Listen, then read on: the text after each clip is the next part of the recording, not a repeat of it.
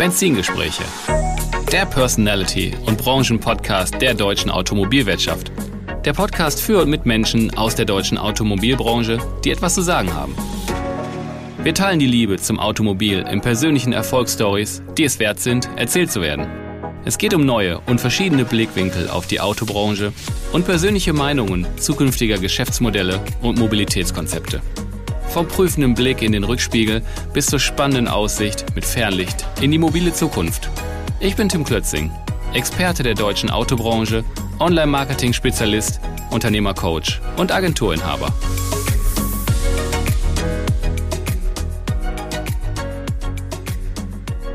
Wollen Sie 24-7 deutschlandweit mehr Zusatzgeschäfte generieren?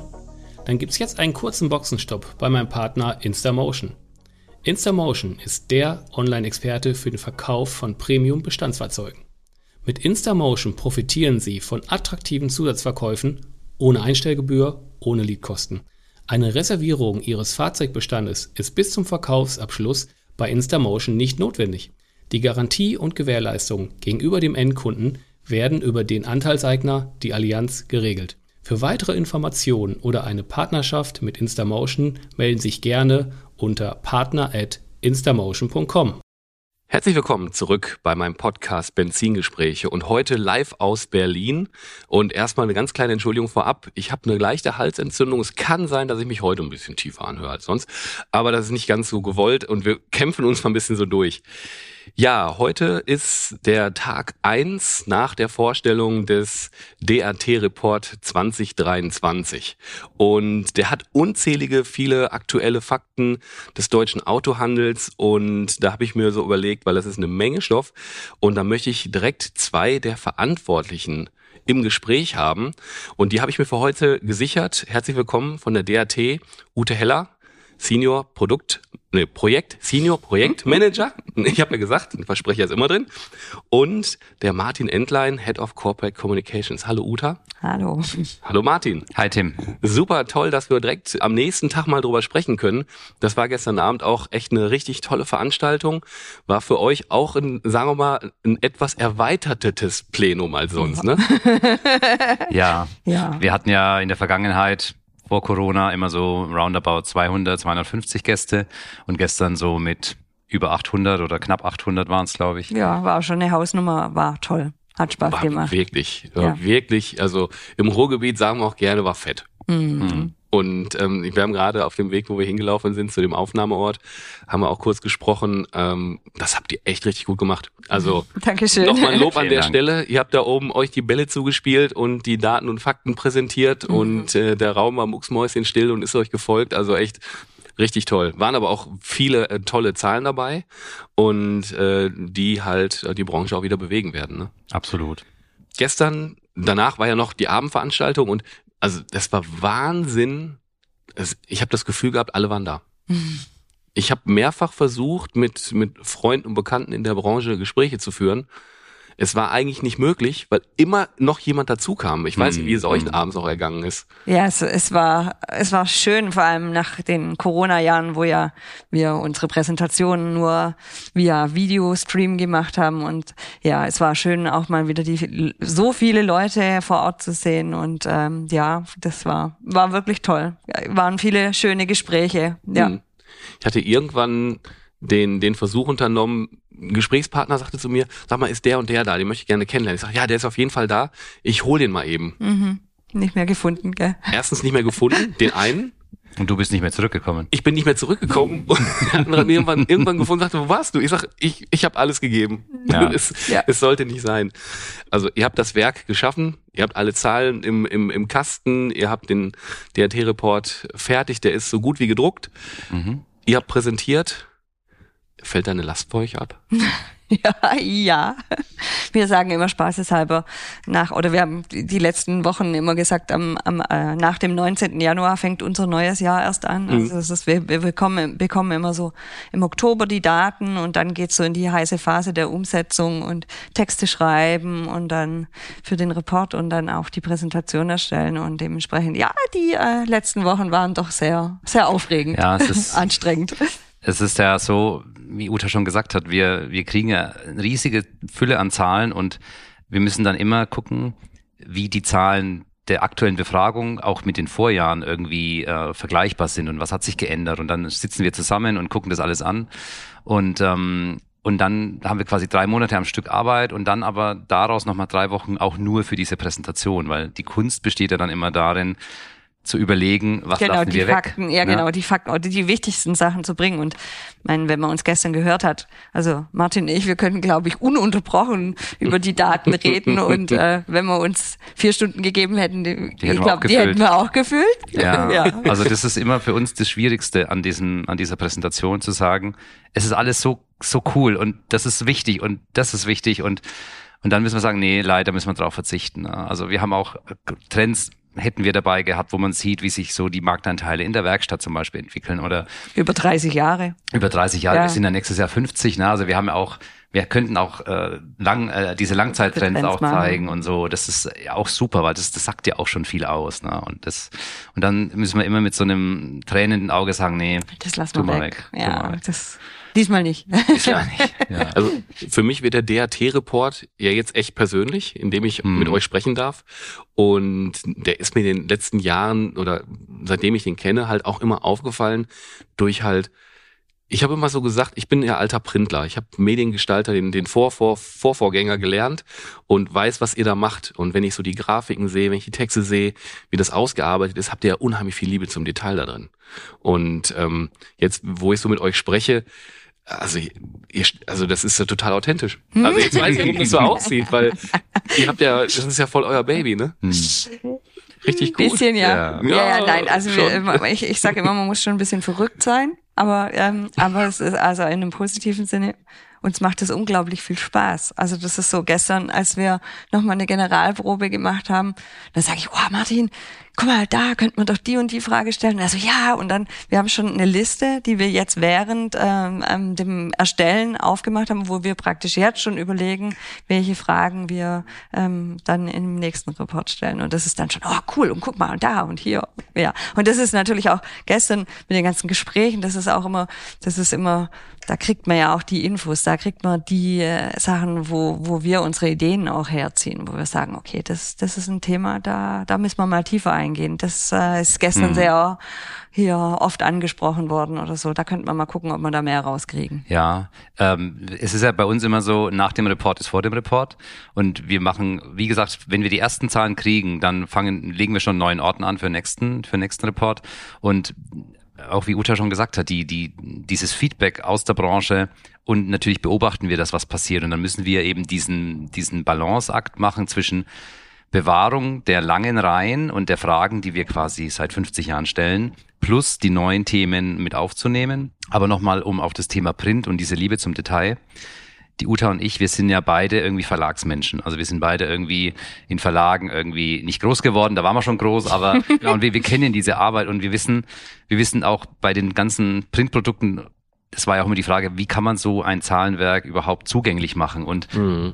Print ist nach wie vor, natürlich gibt es eine PDF-Version, aber das Print ist für uns schon nach wie vor so ein Thema, weil die Leute dann wissen, wo der steht oder wo der liegt und dann können die da reingucken und vielleicht was nachschlagen und, und wir, ja, das ist so diese, diese Liebe zum, zu der Optik und zu Mhm. diesen, zu diesen Das- Grafiken und so und das braucht man schon. Wenn man eine Affinität dafür hat, wie ich die habe, ich habe das, ich habe das gesehen. Ich habe gesehen, dass das nicht einfach, so, wir haben jetzt hier Zahlen, Daten, Fakten und die veröffentlichen wir mal in einer vielleicht etwas gestalteten Excel-Datei oder Excel-Chart, die wir in, irgendwie abdrucken. Ne? Mhm. Da seid ihr ja schon meilenweit drüber hinaus. Bevor wir weiter ins Detail gehen, folgt der DAT-Report eigentlich immer einer, einer gleichen oder ähnlichen Vorgehensweise oder Aufbau, so vom, wie läuft das Projekt ab? Also vielleicht könnt ihr uns da mal so ein bisschen mitnehmen. Ja, äh, ja, also es läuft eigentlich immer nach einem relativ ähnlichen Schema ab. Wir sammeln jetzt praktisch auch schon die Fragen. Dann setzen wir uns irgendwie so Richtung Juli, nee, Juni, Juni. immer mit, mit der GfK, die ja die Auswertung für uns, also die Befragung für uns macht, zusammen und dann diskutieren wir über Fragen. Also dann gucken wir, welche Fragen fallen raus, welche Fragen, wie der Martin schon sagte, weil wir es ja im Langzeittrend haben, bleiben drin und was können wir für neue Fragen einbauen. Das sind uns leider immer ein bisschen, wir sind sehr begrenzt, das wäre ja nicht. Ja, und dann ähm, geht die Studie ins Feld. Ähm, die geht dann äh, so Richtung Juli bis Oktober. Nee, ja, kommt Ja. drauf an, wir haben ja drei Teile ins Feld. Und dann kriegen wir die Ergebnisse, dann geht's an die Umsetzung mhm. und im Januar präsentieren wir die Daten. Okay. Okay. Oder ab Januar präsentieren. Also das ist ja jetzt nur der Auftakt. Also wir, mhm. wir werden noch ein paar andere Veranstaltungen nicht mehr in dieser Größe haben, aber bei einzelnen Herstellern und so, da präsentieren wir dann die Daten, ja. Wir sehen ja immer das Ergebnis, hm. Martin. Wie sieht denn, wenn ihr mit der GfK sprecht, hm wird ja ein Fragebogen irgendwie erstellt, mhm. der ja den, den Pkw-Haltern oder den, den Fahrzeughaltern ja gestellt wird. Wie umfangreich, wie viele Fragen stehen da drin? Also angenommen, die GfK erwischt mich ja. und sagt, hast du mal mhm. 50 oder 500 Minuten Zeit mhm. für ein paar Fragen? Ja. Wie, wie umfangreich sind das? Also ich glaube, Uta, jeder, also der Autokäufer-Fragebogen, der dauert in der Befragung etwa eine halbe Stunde. Und mhm. der, diese Befragung findet face-to-face -face statt. Das heißt, die Exploratoren der GfK müssen die Menschen auf der Straße rekrutieren. Mhm. Die gehen dahin, wo Menschen sind. Und äh, die gehen dahin, wo wie soll ich sagen, also da muss es ja auch immer einen gewissen Proporz geben, Stadt und Land und all solche Dinge muss ja beachtet werden. Dann gibt's, mhm. Äh, das muss immer ja auch alles, wie Uta in der Präsentation schon gesagt hat, das muss alles gewichtet werden, damit wir repräsentativ sind. Und jeder, der sich mal mit Marktforschung beschäftigt hat, der weiß, mal schnell eine Umfrage machen ist unheimlich schwierig und auch die der Wille der Menschen an einer Umfrage oder an einer längeren Umfrage teilzunehmen, ist immer kompliziert. Mhm, ja. Ähm, aber diese Fragebögen sind, äh, ich da, da, wir, wir streiten uns immer, streiten nicht, aber ich bin halt immer jemand, der sagt, ah, die Frage können wir doch auf keinen Fall weglassen. Und die Uta sagt dann, wir opfern die für eine andere oder andersrum. Und dann ähm, kommt am Ende eben immer dieses Gespräch auch dann mit der GfK zustande, weil wir die Fragen ja auch zum Beispiel nicht suggestiv stellen dürfen. Also man muss ja in so einer Befragung darf man den nicht von vornherein framen, wie man so irgendwie sagt. Oder man darf ihn nicht in irgendwelche Richtungen. Ja, ja, ja. Es muss vollkommen neutral sein. Es muss diesen ganzen Regularien der der Marktforscher ja auch entsprechen. Hm, okay. Weil das hat mich mal interessiert, weil irg irgendwo müssen die, die Fragen ja oder die Antworten ja herkommen mhm. und die Probanden müssen sich ja auch da Zeit für nehmen. Ja. Und das ist ja schon, wenn man den DRT-Report halt durchblättert, mhm. da ist ja einfach super viel drin. Mhm. Und das muss ja halt auch gefragt werden. Wir haben eben noch nicht verraten, wie viel nicht drin ist im DRT. also wir haben ja, wir haben ja eigentlich immer noch viel mehr. Ja. Aber man muss halt irgendwo dann auch eine Grenze ziehen. Ne? Mhm. Genau. Die Befragung läuft über, du hast gesagt, so ein Zeitraum von drei Monaten. Mhm. Ähm, und da sind dies Jahr 4000. 600. 4600 Stimmen, also ja. Mhm. Befragte. Befragte, mhm. ja. Okay. Und die teilen sich ja auf in diese drei Gruppen. Mhm. Und das heißt, es sind etwa so roundabout 1300 Neuwagenkäufer, mhm. private Neuwagenkäufer, 1300 Gebrauchtwagenkäufer und dann eben nochmal so, dass die 4600 voll werden, Pkw-Halter. Okay, also die jetzt äh, nicht unbedingt irgendwie was erfüllt haben müssen. Also einfach, haben sie ein Auto? Ja. Genau. Ja, ja klar, genau. Also du brauchst die Grundvoraussetzungen, da reinzukommen, natürlich. Genau. Sonst fliegt man sofort aus der Studie raus, ja. Okay. Und was halt auch ganz wichtig ist, das ist eine Endverbraucherbefragung. Also wir fragen wirklich nur den privaten Halter, mhm. den privaten Neuwagenkäufer und Gebrauchtwagenkäufer. Und, mhm. das, da, und das ist ja auch das Besondere an unserer Studie, dass wir hier halt auch andere Ergebnisse kriegen, wie wenn man jetzt äh, einen gewerblichen Kunden befragt. Der mhm. kauft natürlich, der hat ganz andere Kaufpreisklassen und sonst mhm. sowas, in denen er sich bewegt, wie jetzt ein Privatkunde und so. Ja, ja, ja das, die Frage habe ich gestern Abend genau im Kontext bei der Preisentwicklung von Gebrauchten und vor allem bei Neuwagen. Mhm. Als ich mhm. die Zahlen gesehen habe, dachte ich so, wenn ich so in meinem bekannten Freundeskreis oder hier im Raum rumschaue, die alle einen Firmenwagen haben, ja. mhm. das, also ja. selbst wenn man es gemittelt hätte, ja, zu niedrig. wird es nicht hinkommen. Mhm. Ja, aber es gibt halt auch Friseure oder Pflegedienste. Ja, oder ja, kleine genau. Flotten ne, ja, mit Kleinstwagen. Ja. ja, das ist immer so die eigene, ich nenne es mal so die eigene Wahrnehmung, die eigene Bubble, in der man ist. Ne? Mhm, also. Genau. Naja, und es gibt auch Leute, die ganz normale Jobs haben mhm. und die fahren halt keine Firmenwagen mhm. und dann. Ja, man muss also grundsätzlich ja bei den, bei den Neuwagen aufpassen.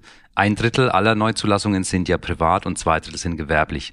Aber nicht alle zwei Drittel dieser gewerblichen Zulassungen sind ja Dienstwagen, sondern das sind ja Autovermieter, das sind äh, Zulassungen auf Hersteller, Testwagen, das sind ganz viele, wie gesagt, auch diese Pflegedienste, die, die Small Commercials, also die kleinen Flotten. Und das ist eine sehr heterogene Zielgruppe. Wir haben manchmal immer nur so die obere Mittelklasse Fahrzeuge so im, im Auge und denken immer, ja, dann passen doch die Preise alle nicht, aber das ist eine relativ bunte Mischung, auch in diesem gewerblichen Bereich. Und deswegen kann man da nicht so richtig, ähm, also das würde auch zum DRT-Report gar nicht passen. Mhm. Aber die Preise, also klar, das ist einfach eine andere, eine andere Range. Man muss natürlich auch immer gucken, zu welchen Preisen kauft denn auch ein gewerblicher Kunde eigentlich oder zu welchen Preisen liest ein gewerblicher Kunde? Mhm. Hat er vielleicht auch Nachlässe, von denen wir gar nichts wissen, sind dann vielleicht die Preise doch auch irgendwie anders. Ne? Mhm. Aber wie gesagt, das ist alles nicht Thema des DAT-Reports. Boah, ich habe gerade ganz, ganz viele Sachen von, von eurer Rede von gestern Abend im Kopf, weil die nächste Frage ist sehr offen und vielleicht habe ich da aber direkt noch eine Einschränkung zu.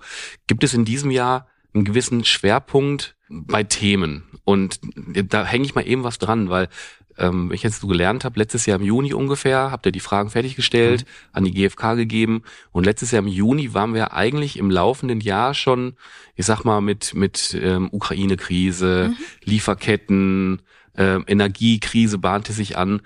Habt ihr dabei, weil eine ganz wichtige Kennzahl, die ihr auch so gesagt habt, Stichwort Angst, ne, wie viele Leute Angst haben in dem Kontext, ein Fahrzeug zu kaufen oder so oder das zurückstellen.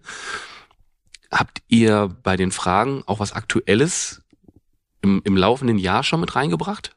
Wo auch so eine Kennzahl dann bei rauskommt, diese Angstkennzahl? Ich, ich nenne das jetzt mal so ein bisschen. Also du meinst, ob, ob, wir, ob wir da vorher schon getestet haben, ob nee, das nee, funktioniert ob oder wie? Bei eurem Fragenkatalog quasi ähm, auf so eine aktuelle Begebenheit ja, ja, ja, so eine Großwetterlage schon gesagt habt, naja, dann nehmen wir vielleicht ein, zwei Fragen mit dazu rein. Weil also gerade die Angstfrage ist neu. Ja, okay, also, das haben wir. 50 Prozent der Pkw-Halter haben Angst, sich aufgrund äh, der aktuellen Lage äh, bald äh, ihr Auto nicht mehr leisten zu können. Mhm. Heißt die Frage, ja, die haben wir, ähm, wir, wir, wir stellen, also das ist so, man muss ein bisschen Glaskugel gucken. Mhm. Und wir stellen dann manchmal auch Fragen, die veröffentlichen wir nicht, weil sie nicht funktionieren. Mhm. Also wir saßen im Sommer zusammen und sagten, okay, die, die Lage ist irgendwie nicht so toll. Mhm. Ähm, und so, ähm, hier Kabelbäume fehlen und so weiter. Lass uns mal da eine Frage. Also das ist schon auch viel so Gefühlssachen, wo wir, wo wir gucken müssen, ob, dass wir in die in die richtige Richtung gehen. Mhm. Und klar, ja, also das sind das sind ja viel viel auch Gefühl ist das dann. Und wie gesagt, manchmal stellen wir auch Fragen, die wir dann nachher nicht veröffentlichen, weil das nicht so ganz funktioniert hat. Ja, ähm, wir, wir, beobachten ja jeden Monat die Zahlen und wir kriegen auch jeden Monat Feedback äh, aus den Gesprächen, die wir führen. Und dann merkt man relativ schnell, äh, wo so der Hase hinläuft. Ähm, das war ganz dramatisch damals mit Corona.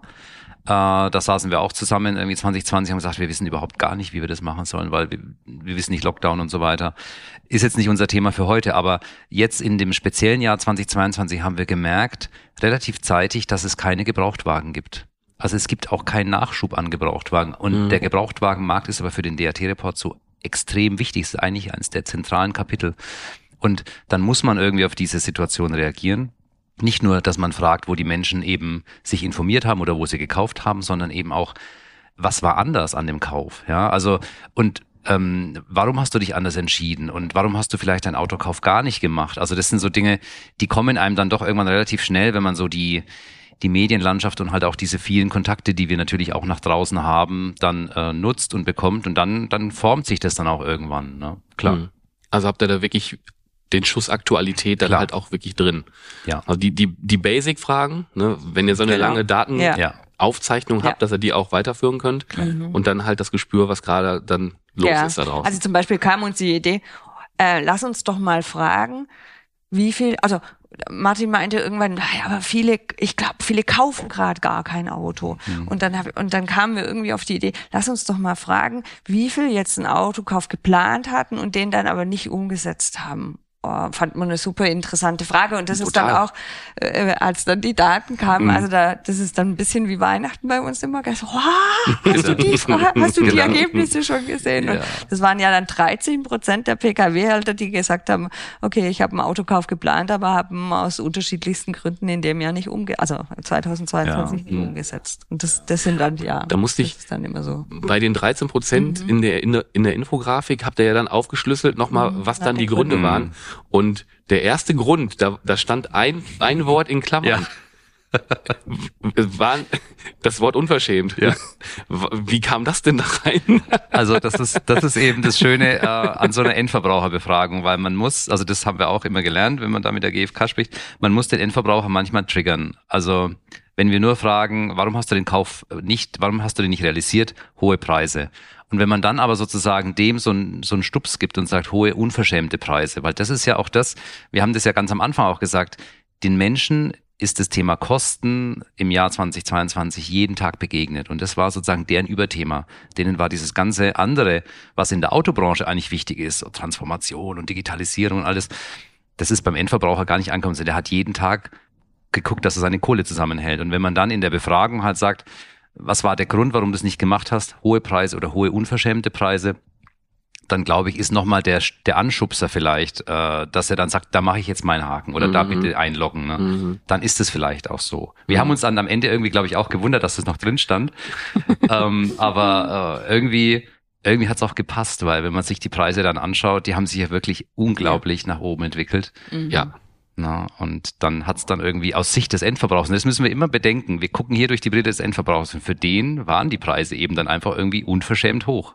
Ja, das ist nichts Böses, weil der Händler kann nichts dafür. Der muss die Autos irre teuer einkaufen, der hat nichts und so weiter. Das mhm. ist also kein böser Wille, aber ich glaube, aus Sicht des Endverbrauchers passt es dann wieder. Ja, ja, ist Wahnsinn. Ich glaube, die Gebrauchtwagenpreise so ganz grob überschlagen, plus 20, 25 Prozent so die Ecke, meine ja. ich. Ja, 18 hätte ich jetzt gesagt, aber ich bin auch gerade.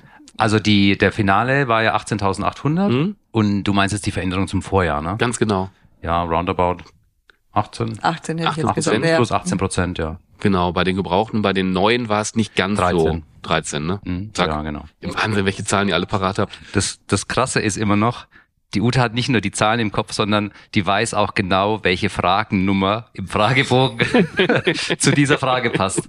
Weil wenn wir dann irgendwann die nächsten Zahlen äh, raussuchen oder wir kriegen eine Presseanfrage und wir sitzen ja im gleichen Büro, dann dann sage ich immer, du, wir haben eine Anfrage zu der, zu der Zahl so und so. Und die Uta sagt dann, das ist Frage 23b. Frage 23b im Neuwagen-Fragebogen. Ah, okay. Haha. Stimmt gar nicht. Naja, Manchmal. Ja, ja. Doch, doch, doch, doch. Das ist schon ziemlich krass. Und dann weiß ich sofort, wo ich nachgucken muss. Ja. Und dann finde ich die Zahl. ja, genial. Ja. Was sind denn eurer persönlichen Meinung nach so die wichtigsten Erkenntnisse in diesem DRT-Report, ähm, um das vielleicht plastisch zu machen, weil bei der Frage habt ihr auch so, oh, da, mm, was war denn so ein Aha-Effekt, als die GfK-Zahlen kamen, wo ihr drüber geguckt habt und sagt so, was ist das denn?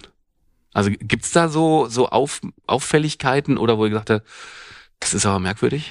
Ja, es ist schwierig bei bei so vielen Zahlen. So ein paar Sachen sind mir schon irgendwie im Kopf geblieben. Also ich fand ich fand ganz interessant, dass die Menschen, die ein Auto gekauft haben, wir fragen immer, zu wie vielen Händlern bist du gefahren? Mit mhm. wie vielen unterschiedlichen Händlern hattest du Kontakt? Und mhm. das Krasse war im Jahr 2022, den meisten hat ein Händler Kontakt gereicht. Also die sitzen zu Hause und die informieren sich. Wir haben dann die Quellen angeguckt, ja, Online-, Offline-Quellen. Und dann ein Händler im Radius um den Kirchturm, den, da fahren die hin. Und dann sagt der Händler, weißt du was, lieber Kunde? Wir haben wissen ja, 34 Prozent Stammkunden und so, alles gut. Aber wenn es auch ein neuer Kunde war, selbst dann hat sich der Händler hingesetzt und hat für den das passende Auto gefunden. Und das fanden wir irgendwie schon krass, weil man denkt immer, ah, wenn es keine Autos gibt, die fahren, ja, genau, äh, die fahren alle weit und so. Ne? Ja, tausend Kontakte und so. Mhm, tausend Kontakte, nein. Also das ist wirklich drastisch nach oben gegangen. Also diese, mhm. diese, diese ja, Bindung an diesen einen Händler. Gell? Ja. Das ist, äh, oder, ja. ja. das, das war schon, das war schon das außergewöhnlich. Hat, ja, das war außergewöhnlich. Und ansonsten klar, wir hatten, wenn jetzt es ein normales Jahr gewesen wäre, dann, äh, dann, es gibt ja viele, wir fragen ja auch, hast du dein neues Auto über so eine Online-Plattform gekauft, ne? Und da ist ja immer so die große Frage, machen das die Menschen? Kaufen die wirklich ein Auto online? Mhm. Die werden also geführt und am Ende mhm. zu einem mhm. Händler mhm. landen die und dann kaufen die das Auto. Und diese ganzen Online-Plattformen, die hatten ja auch keine Autos, ja. Und äh, also auch dieser dieser Bereich ist nicht gestiegen. Da sind wir auch wieder bei 13 Prozent, glaube ich, mhm. gewesen, mhm. ne, die Neuwagen äh, online gekauft haben. Das, das ist irgendwie auch seit Jahren nicht richtig hochgegangen. Also da ist irgendwie dieser, diese Bindung auch wieder zum Handel, mhm. zu, vor Ort, Beratungskompetenz und all das, das ist schon irgendwie. Ja. Es ist halt anders wie, also ein Auto kauft man nicht wie Schuhe. Mhm. Also und auch die müssen passen. Naja, gut. Aber ähm, Auto ist halt doch noch etwas komplexer und dieser Kaufprozess über das Internet, das ist einfach schwierig, sagen wir es mal so. Ja, die, also diese Auffälligkeit deckt sich so mit einer Frage, die jetzt, die ich später stellen wollte. Das ist so die Schnittstelle, mhm. weil der TÜV Nord, die IFA, äh, Benedikt Meyer und das Autohaus haben jetzt zusammen eine Digitalstudie gemacht. Mhm. Und da waren auch etliche Kennzahlen zur Customer Journey und mhm. wie, also so der klassische Blick wie toll digital das alles so mhm. läuft. Und bei einigen Fragen war fast 50 Prozent der Verbraucher haben gesagt, dass die doch noch den Touchpoint, den Händler haben wollen. Mhm. Und das fand ich, ähm, fand ich gut, fand ich richtig schön, weil das, was seit Jahren ja so gesagt wird, so Plattform, alles voll durchdigitalisiert, du kannst den jetzt kaufen Button und, und auf dem mhm. iPad mit dem Finger unterzeichnen, dann kommt das Auto zu dir gerutscht und du brauchst dich vom, äh, vom Sofa gar nicht erheben. Hm. Ich will nicht sagen, dass es ein Märchen ist, weil ich, ich habe selber mein, mein letztes Auto habe ich im Grunde voll digital gekauft. Hm. Aber es ist doch nicht da, wo alle reden, dass es jetzt eigentlich ist. Ja also der letzte Meter, wirklich der, der Trust, das, das, das die große Auto, äh, Anschaffung des Autos, das ist nach wie vor der Händler, ne? Ja, äh, es gibt ja Hersteller, die machen das bewusst digital. Mhm. Das kann ich alles machen, ne? wissen wir ja. Da geht es auch alles mit einem Auslieferungsszenario dann irgendwo.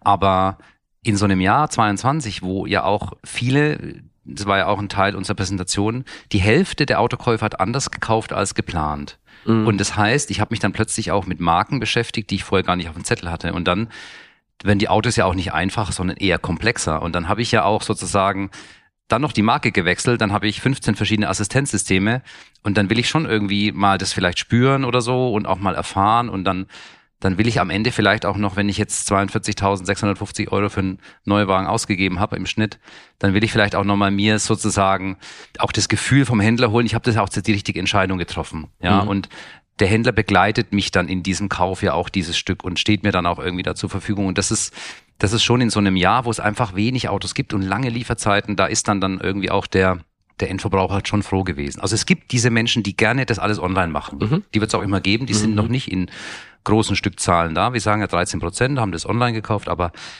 dann eben umgekehrt die 87 Prozent, die dann eben sagen, nee, das passt, ich will da lieber zum Händler fahren. Und, und ich möchte noch was ergänzen, das ist auch noch eine emotionale Komponente. Also Stimmt. Äh, viele, also vielen Leuten macht es einfach auch Spaß, Auto zu kaufen. Also wir fragen da noch eine andere Frage, da sagen 70 Prozent der neuen äh, Neuwagenkäufer, sie haben sich über einen längeren Zeitraum intensiv äh, beschäftigt und das, das war eher ein positives Erlebnis. Also das, Stimmt, das ja. kommt auch noch dazu. Deswegen musste ich gerade kurz den, den, den, das, die Zahl hatte ich dann nicht verraten, habe ich jetzt kurz im äh, geplündert. Ja. ich wusste, ja. es war hoch, aber. Ja, ja, ja, ja.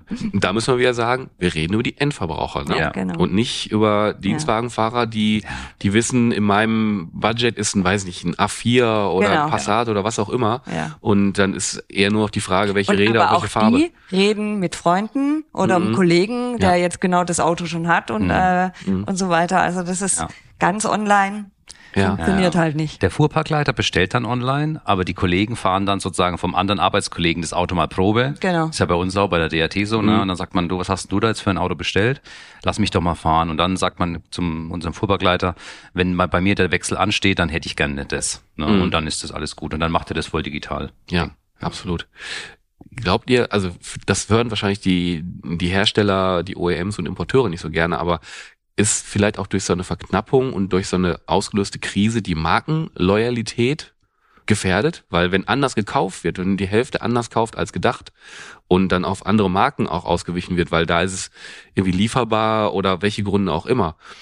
Ich meine, die, die Zahl deutet so ein bisschen darauf hin, sonst würde ich ja nicht fragen. Also wir haben immer Markenwechsler, das war auch so ein Phänomen bei Volkswagen, mit der, als die ganze Dieselkrise kam, hat man gesagt, Volkswagen verliert massiv an Kunden und so. Aber wir, wir weisen das im DRT-Report auch aus. Wir fragen immer, fährst du nur eine Marke, fährst du zwei bis drei Marken oder ist dir die Marke eigentlich relativ egal? Und diese zwei bis drei, die hat man eigentlich immer. Das ist eine relativ große Gruppe. Und die Marken, die sagen, Marke ist mir eigentlich egal das ist so, das sind dann die, die nach dem Budget kaufen. Und es kann schon sein, dass jemand dann mal von der einen auf eine andere Marke wechselt, aber der war dann vielleicht eh nicht so markenaffin. Aber wenn ich immer schon eine Marke im Kopf quasi habe, dann, dann bleibe ich auch dabei. Und dann, dann setze ich vielleicht aus und verschiebe meinen Autokauf, bis das Auto wieder lieferbar ist. Oder ich suche halt auf dem Gebrauchtwagenmarkt so lange, bis ich es kriege. Und das haben wir jetzt auch bei, gerade bei diesen Performance-Fahrzeugen gesehen, dass eben Leute, die ein bestimmtes Fahrzeug mit M-Paket, mit S-Line oder mit AMG oder was auch immer, das sind die dann auch bereit, auf dem Gebrauchtwagenmarkt für ein ein oder zwei Jahre altes Fahrzeug den ehemaligen Listenneupreis zu bezahlen, einfach weil sie sagen, ich kann den, ich will das, ich kann es neu nicht mehr bestellen oder es ist unendlich Lieferzeit, Also suche ich mir auf den Gebrauchtwagen und dann muss ich halt den Preis dafür bezahlen. Mhm. Ja, also aber interessante Frage. Vielleicht könnte man da was draus machen. Ja, das wäre jetzt wieder so ein Impuls, ja, wo man sagt, ja, äh, im Vergleich ja, ja, zum nee, letzten. weil mich irgendwie habe ich gerade gedacht, ah, wäre ja mal interessant zu fragen, was für ein Mindset man hat, vielleicht dann. Ja, morgen, genau. Ob, ob da, ob da, ja, also ja, also du siehst so entstehen auch neue Fragen, maybe. Ja. ich habe ja so, so, so ein paar Daten ja auch aufgenommen da gestern. Wie ist denn so der Bereich ähm, Elektromobilität? Da stellt ihr ja, da haben sich die Fragen wahrscheinlich in den letzten Jahren ja erst entwickelt, ja. sag ich mal. Ist ja ein neues Themenfeld, ja. wenn man so allem, möchte. Ja, also das, wir hatten bis ja, letztes Jahr ging es schon einigermaßen. Martin lacht schon, weil er weiß, was ich sagen ja. will. Konnten wir immer gar keine Grafiken darstellen, weil wir zu wenig Fallzahlen hatten. Und jetzt, ähm, äh, jetzt haben wir endlich ähm, im, im Kaufbereich genug Fallzahlen zusammen, so dass wir Sachen richtig schön runterbrechen konnten. Also mhm. wir konnten jetzt zum Beispiel erstmalig auch fragen, die BEF-Käufer, warum hast du dir keinen Verbrenner gekauft? Und das, das sind natürlich tolle Sachen, weil dann können wir den, mhm. den BEF-Käufer gegen den Verbrennerkäufer gegenüberstellen. Mhm. Im Endeffekt die gleiche, also gleiche Frage stellen mit mhm. unterschiedlichen Antwortmöglichkeiten. Aber das, das sind dann natürlich interessante Sachen, ja. Das mhm. ähm, merken wir, es, es, äh, jetzt haben wir endlich genügend Stückzahlen zusammen. Es ist immer noch auf einem niedrigen Niveau, dass wir nicht jede Frage dann ganz tief runterbrechen können, weil mhm. wir brauchen immer eine gewisse Fallzahlgröße, mhm. dass das repräsentativ ist, als sonst die Schwankungsbreite zu groß wäre. Ja, genau so ist es. Die, diese das ist vielleicht auch so eine, so eine, auch so eine Besonderheit von unserem DRT-Report. Das, was wir da drin an Zahlen haben, die müssen immer wasserdicht sein. Also wir könnten eine Aussage treffen zu einem Vorbesitzkäufer einer Importeursmarke wohnhaft in der Kleinstadt. Dann haben wir aber nur irgendwann, wie die Udo schon sagt, die Fallzahl ist so klein, mhm. dass die Aussage eigentlich nicht mehr. Mhm, die wird zu schwammig und dann nicht mehr. Dann machen wir sie auch nicht. Mhm. Ne? Also das, das sagen wir dann auch klar, wir könnten dir eine Auswertung geben, aber die wäre nicht repräsentativ und dann machen wir es auch nicht, weil dann ist es nicht mehr DRT. Bei der DRT muss es dann sozusagen auch passen. Mhm. Seht ihr in den, in den Antworten, gerade bei BVs oder BEFs, seht ihr da eine, eine, eine stärkere Akzeptanz? Ist das Thema, also eine, eine stärkere Zufriedenheit im, im, als, als Verbrenner? Also wächst der Elektromarkt nachhaltig? Wird der stärker? Wir haben ja nachher, gestern war ja auch noch der Vortrag vom Herrn Karpinski, wo er auch sagte, so dass die, die Relation ja auch noch so klein ist und wenn man die Ziele in 2030 äh, äh, erreichen will, müsste man ja so und so viel und das ist ja so nicht ganz der Realität entspricht. Könnt ihr in euren Datenerhebungen sehen, ähm, das, es ist da und wächst jetzt so richtig mit dem, ne, mit dem, mit dem Doppelwumms vom Scholzi? Ähm, oder ist das so, ja, wenn es ganz stark weiter gefördert wird, dann geht's vielleicht in die richtige Richtung, aber ansonsten, hm, C? Ist, ja, ist eine gute Frage. Also die, wir, wir versuchen ja, sagen wir mal, die Rahmenbedingungen zu klären. Und mhm. die Rahmenbedingungen für uns sind immer, das Thema Parken und Laden, das haben wir ja irgendwie auch immer, das vergessen viele. Wenn man über E-Mobilität spricht, muss man immer denken, wo steht mein Auto nachts? Ja. ja und wenn ich es nachts nicht laden kann, die Ute hat gesagt, im, im Idealfall habe ich einen Stecker, eine Wallbox. Eine Wallbox, eine eigene Garage. Wie viele haben eine eigene Garage? Und alleine das schon mal zu analysieren, 46 Prozent aller Pkw-Halter, knapp zwei Drittel aller Neuwagenkäufer, aber wenig Neuwagenkäufer, viele Halter. Also so diese grundsätzlichen Rahmenbedingungen. Und aber natürlich, also E-Mobilität ist ist präsent, ist da und ist, wächst. Und wächst. Auf jeden Fall. In seiner Bedeutung wächst, wird mhm. größer, mhm. findet auch Akzeptanz im Markt, aber halt nicht für jeden Mobilitätsbedarf. Mhm. Ja, und das muss man halt beachten. Flächenland Deutschland, na, wie viele leben in der Kleinstadt, in der Großstadt. Das sind alles so diese Rahmenbedingungen, die wir einfach mal darstellen. Wir zeigen es einfach. Wir wollen das ja auch nicht beurteilen, weil wir weder, weder sagen können, wir finden es mhm. gut oder schlecht. Ja, mhm. es ist ein Teil unserer Branche und wir müssen diesen Teil dieser Branche in einem Report analysieren. Aber natürlich die, die Menschen, die sich bewusst für so ein Auto entscheiden, die finden das natürlich auch toll. Und das haben wir ja gesehen. Ne? Also dieser, dieser Umweltgedanke, diese Technologiebegeisterung, die Prämie, die man mitnehmen konnte, das sind schon so Dinge, die man dann da irgendwie auch sehen kann. Ne? Hm. Also das macht den Leuten dann auch irgendwo Spaß. Ne? Also hm. das ist diese, diese Begeisterung von der neuen Technologie. Aber es ist doch immer auch so ein, so ein kritischer Gedanke, dass eben ne, bei den Haltern irgendwie 67 Prozent gesagt haben, Technologie für mich noch nicht ausgereift. Aber halt auch immer noch eine gewisse Unkenntnis, ne? Auch bei den Begrifflichkeiten. Also das ist halt so, der Endverbraucher, der nicht jeden Tag mit diesen Themen ähm, zu tun hat, der tut sich dann auch eben schwer, ne, mit diesen ganzen Sachen. Ja, oder auch eine eine gewisse, ich sag's mal, Naivität, mit dem die Endverbraucher da vielleicht auch manchmal reingehen. Also sich auch manchmal ein E-Auto anschaffen und äh, nicht wirklich darüber nachdenken, wie die Ladesituation ist und dass das vielleicht doch nicht so komfortabel ist, wenn man nicht zu Hause laden kann. Also mhm. wenn man dann, was weiß ich, durch den halben Ort laufen muss, um äh, an äh, äh also sein Auto wieder abzuholen, das geladen ist, wenn hoffentlich die Ladestation frei war und man sein Auto dort abstellen konnte. Ja, und diese Situation wird ja nicht besser. Also ich glaube nicht, dass in dem Rahmen die Ladeinfrastruktur wächst, als in derselben Stückzahl wie Fahrzeuge auf den Markt kommen. Na, das wird ja immer voller. Ja. Ja. Ja, okay. Ich habe jetzt erstmal die Menschen hinter dem, hinter den Zahlen und Fakten kennengelernt, aber mir war es halt wichtig auch zu sehen, wer macht denn das, weil ich, ich erkenne halt die Liebe im Detail, die im DAT-Report steckt. Das muss jetzt nicht jeder draußen, jeder Händler abfeiern, wie, wie toll die Infografiken sind, aber lasst euch gesagt sein, die sind schön, die sind mit Liebe gemacht. Danke Dankeschön. Und ähm, ihr steht da auch, also das ist echt toll, das äh, mal hinter den Kulissen so kennenzulernen. Wir, wir, sind schon völlig zufrieden, wenn die Leser das selektiv lesen hier. Ja, ja, ja genau. Ich, ich glaube, den DAT-Report von vorne bis hinten zu lesen, wäre ein bisschen hartes Brot. Ja, wir, wir kennen einige Menschen, die das gemacht haben. Uta zum Beispiel, ich zum Beispiel. und das mehrmals ja. auch von A bis Z. Während der Entstehung muss man ja wirklich und es ist wirklich verrückt. Also und kurz, kurz vor Schluss lesen wir dann den auch noch einmal und dann prüfen wir nochmal die Zahlen. Dann mhm. kommt die Uta und sagt, du, ich habe hier noch was gefunden, da steht im Text eine andere Zahl als in der Grafik. oh Mann, ja. Alter. Ja, bei, bei so einem Werk, ja. ne, das ist halt auch einfach ja. viel. 119 Grafiken und in jeder Grafik mindestens 10 Zahlen. Wahnsinn. Und die alle nochmal irgendwie gegenprüfen. Mhm. Und dann muss man die ja im Text auch nochmal prüfen. Und dann muss man noch ein bisschen auf Syntax und auf Zeichensetzung und so achten. Mhm. Und da denkt man am Ende immer, ja, echt wie gut. eine schwere Geburt. Aber ja. am Ende freut man sich und dann sind die Schmerzen vergessen. Absolut. Ich glaube auch, dass äh, die Seite mit dem Inhaltsverzeichnis eine ganz relevante ist für ganz viele, mhm, weil ja, die nämlich da genau. querlesen und sagen, da, da und da. Und dann nehmen die sich die, die Infohappen da raus. Klar. Und, Oder ähm, wir, wir, wir veröffentlichen ja auch immer einzelne Themen. Ja. Jeden Monat nochmal mhm. greifen wir ein Thema raus und mhm. arbeiten das nochmal auf. Findet man auf unserer Homepage, so by the way. die, die ja. es jetzt hier hören, die haben so zwischendrin mal hier eine Zahl und da eine Zahl gehört. Geht auf die Seite vom DAT, ne, schaut, dass Klar. er den DAT-Report bekommt. Ähm, gestern in der Vorstellung, da habt ihr natürlich, also da habt ihr schon viel mehr Zahlen vorgestellt, als das, was wir jetzt im Rande Klar. gestriffen haben.